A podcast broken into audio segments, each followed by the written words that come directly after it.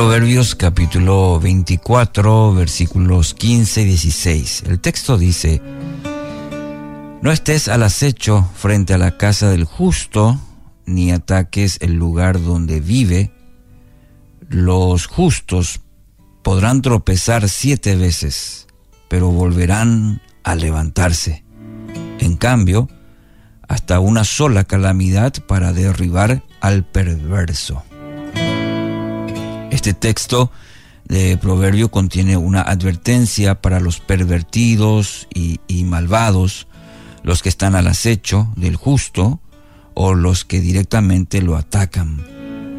Y el autor los anima a no perder el tiempo con sus maquinaciones porque al justo no se le puede derribar. Qué interesante. ¿eh? Al justo no se le puede derribar. Por más que caiga, siete veces, siete veces volverá a ponerse en pie. Vamos a considerarlo, sin embargo, eh, desde la perspectiva nuestra, la de los que hemos sido declarados justos por la obra de Cristo a nuestro favor. Y el autor posee una convicción inamovible de que resulta imposible tumbar a aquella persona que ha puesto su confianza, esa confianza en el Señor y que busca caminar en sus sendas.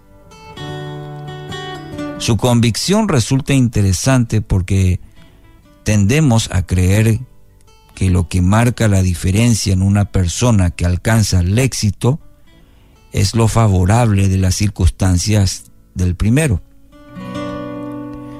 En el idioma del hombre, de la calle diríamos, la persona de la calle, tuvo la suerte de que la buena fortuna le sonrió. ¿Escuchó ya alguna vez eso? ¿Eh? Eso que en, la calle se suele decir, tuvo suerte. La fortuna le sonrió. Aunque nosotros no creemos en la suerte, igualmente cedemos ante la tentadora idea de que a otros les va mejor en la vida, mejor que a nosotros. ¿Por qué gozan de algún, parece, favor especial de parte de Dios, al cual desafortunadamente nosotros no tenemos acceso? Y probablemente en algún momento de nuestra vida hemos, hemos observado a alguna persona y hemos dicho, ¿cómo lo que a esa persona le va bien y a mí no? Parece tiene un favor especial de Dios y que pareciera ser que a nosotros nos tocó la última, ¿eh? el último en la fila. La verdad pasa por otro lado, mi querido oyente.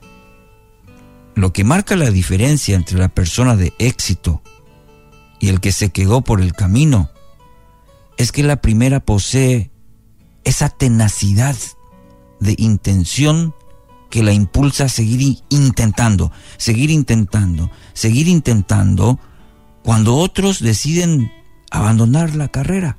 Esa es la enorme diferencia. Sufre los mismos infortunios que nosotros, las mismas circunstancias quizás.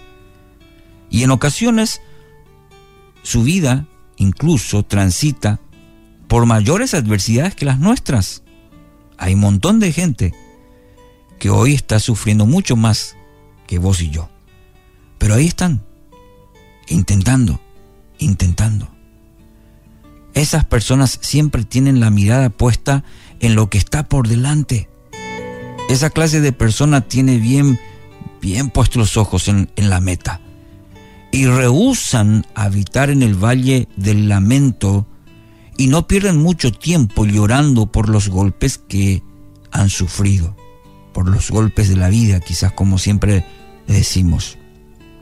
Esto no quiere decir que no, no sientan los golpes con la, con la misma intensidad que nosotros. En ocasiones esta clase de persona luchan con el desánimo, la tristeza, la impotencia, el cansancio. La diferencia, ¿sabes qué? ¿Sabe que la, la diferencia radica en que deciden volver a ponerse en pie para seguir avanzando hacia la meta que el Señor les ha puesto por delante. Y espero que usted mismo, así como yo, esté reflexionando en su propia vida. ¿Cuántas veces hemos querido tirar la toalla?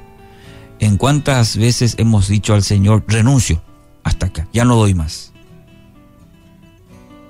Eh, en medio de una difícil prueba, alguien, eh, y es este famoso escritor, John Piper, escribió lo siguiente.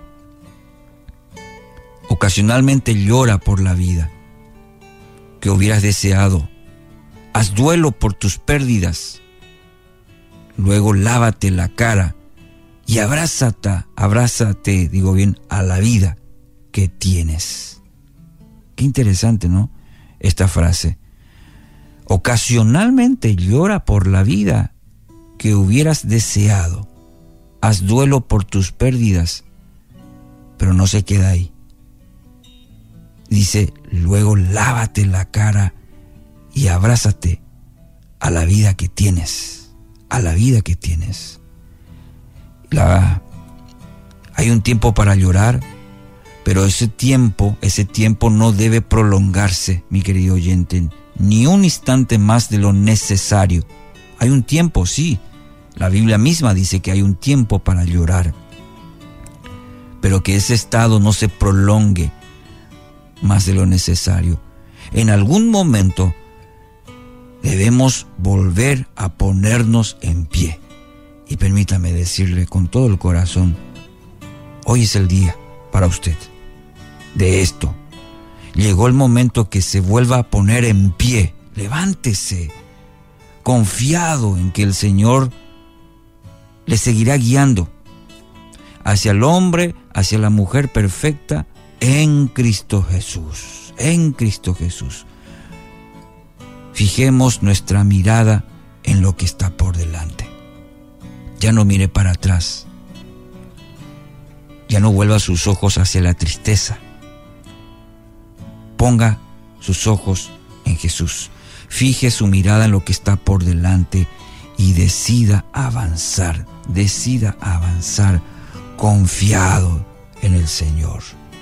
Mire lo que dice Proverbios 10:25. Le leo. Cuando lleguen las tormentas de la vida, arrasarán con los perversos. Pero los justos, los justos tienen un cimiento eterno. Estoy seguro que la palabra hará la obra en su vida. Ponga su mirada en Jesús.